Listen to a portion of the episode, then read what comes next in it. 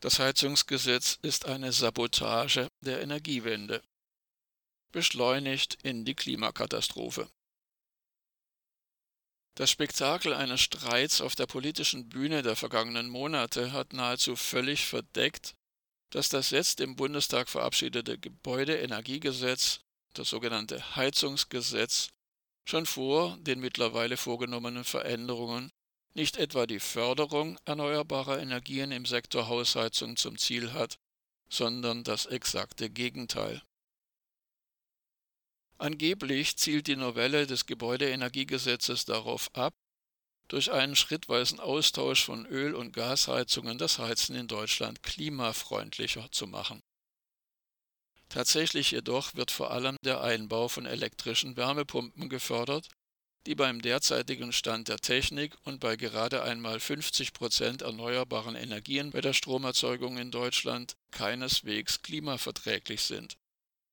Der Expertinnen und Expertenrat für Klimafragen hat in seinem Prüfbericht 2023 für die Sektoren Gebäude und Verkehr vom 22. August schon mal festgestellt, dass die Klimaziele für den Gebäudesektor mit den bisherigen und geplanten Maßnahmen nicht erreicht werden können.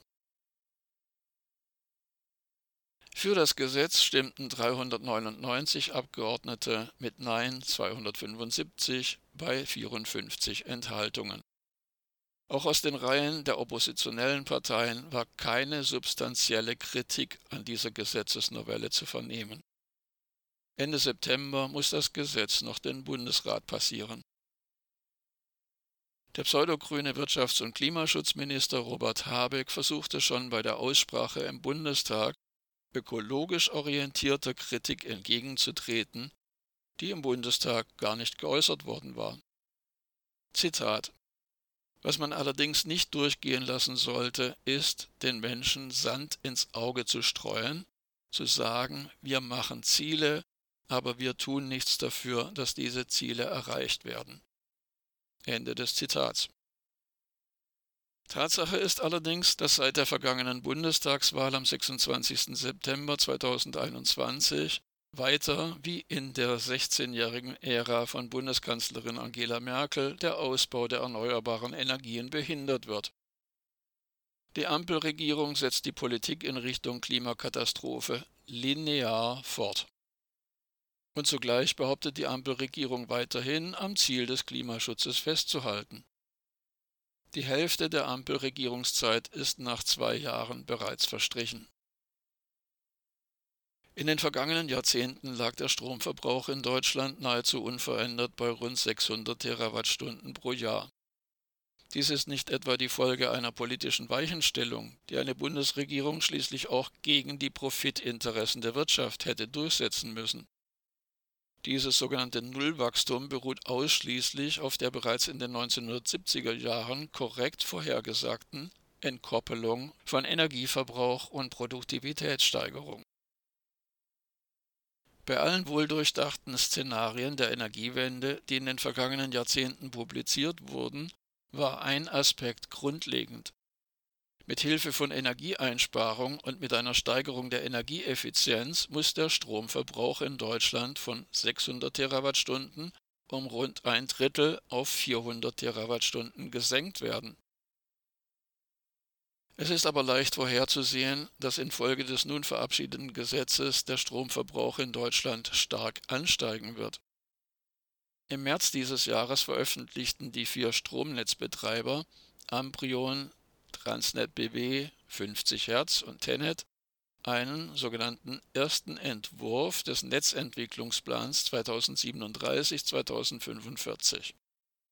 Darin ist zu lesen, dass sie einen Anstieg des jährlichen Stromverbrauchs in Deutschland bis 2045 auf über 1000 Terawattstunden pro Jahr prognostizieren. Weiter heißt es in diesem Text, Zitat, zur Deckung rechnet der Plan mit einer Verfünffachung der installierten Leistung aus erneuerbaren Energien auf rund 700 Gigawatt im Jahr 2045. Ende des Zitats. Es ist jedoch abzusehen, dass die Ampelregierung den Ausbau der erneuerbaren Energien weiter sabotieren wird. Der Anstieg des Stromverbrauchs kann dann also nicht von einem entsprechenden Zuwachs bei den erneuerbaren Energien gedeckt werden. Eine Verfünffachung bei den erneuerbaren Energien bis 2045 wäre selbst bei einer konsequenten Förderung durch die Regierung äußerst optimistisch. Von Jahr zu Jahr wird also nun der Anteil der erneuerbaren Energien an der Stromerzeugung sinken. Kompensiert werden muss dies dann durch einen Anstieg bei der Verstromung von Kohle, Gas und Öl. Die Treibhausgasemissionen Deutschlands werden daher in den kommenden Jahren steigen und nicht sinken. Fachleute weisen bei einer detaillierten Kritik des neuen Heizungsgesetzes darauf hin, dass strombasierten Systemen Vorrang eingeräumt wird. Sogar Stromdirektheizungen, die seit vielen Jahren glücklicherweise de facto verboten waren, werden wieder zugelassen. Bei den elektrischen Wärmepumpen wurden die Effizienzanforderungen zum Teil deutlich abgesenkt, um für entsprechende Marktdurchdringung zu sorgen. Für Energieberaterinnen und Berater galt bislang der Grundsatz, dass vor einer Heizungssanierung oder einem Heizungsaustausch der Wärmebedarf des betreffenden Hauses als erstes drastisch gesenkt werden muss. Eine Reduktion des Wärmebedarfs wird jedoch mit dem neuen Heizungsgesetz nicht als Erfüllungsoption anerkannt. Auch die Eigenstromproduktion wird nicht als Erfüllungsoption anerkannt. Kraft-Wärme-Kopplung, etwa mit Blockheizkraftwerken, wird mit diesem Gesetz sabotiert. Der Einsatz von Wasserstoff aus erneuerbaren Energien im Zuge eines EE-Ausbaus um so nach und nach Erdgas bei Blockheizkraftwerken durch Wasserstoff zu ersetzen, wird so blockiert. Auch alle anderen Arten der Energieeffizienz und Energieeinsparung bleiben beim neuen Heizungsgesetz außen vor. All diese ökologisch sinnvollen Schritte werden daher in den kommenden Jahren bei den Investitionsentscheidungen der Hausbesitzerinnen und Hausbesitzer hinten angestellt. Auch diese geplanten Auswirkungen des Heizungsgesetzes sind eine Sabotage an der Energiewende. Lediglich der Anschluss an ein Wärmenetz bietet die Möglichkeit, die nach dem Heizungsgesetz in den kommenden Jahren vorzunehmenden Investitionen zu umgehen. Dabei sind Hausbesitzerinnen und Hausbesitzer jedoch in aller Regel auf die konventionellen Stromversorgungsunternehmen angewiesen, und diese werden aus Profitgründen nicht etwa auf ökologisch verträgliche Nahwärmenetze setzen, sondern im Gegenteil in aller Regel auf Fernwärmenetze. Diese sind energetisch ineffizient und daher klimaschädlich. Für die unsinnige Ausweitung des Stromverbrauchs werden per Heizungsgesetz umfangreiche Fördermittel bis zu 70 Prozent Förderquote bei 90.000 Euro je Wohnungseinheit in Aussicht gestellt.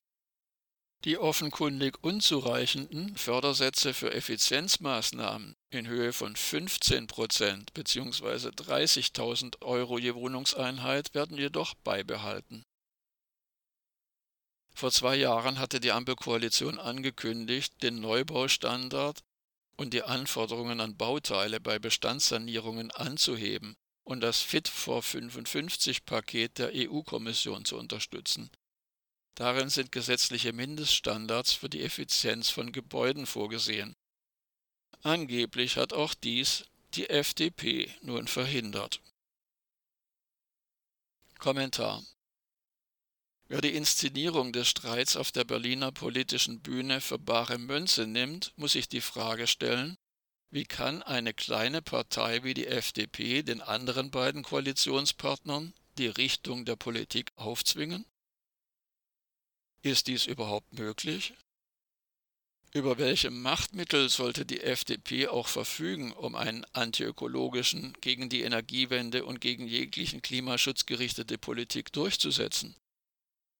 Statt an dieser Stelle vor einem unlösbaren Rätsel zu kapitulieren, ist eine andere Frage viel naheliegender. Sind die anderen beiden an der Ampel beteiligten Parteien glaubwürdig, wenn sie als ihre Ziele die Energiewende und den Klimaschutz verkünden? Oder handelt es sich dabei schlicht und einfach um Heuchelei? Sind die Ziele der drei Ampelparteien vielleicht tatsächlich deckungsgleich?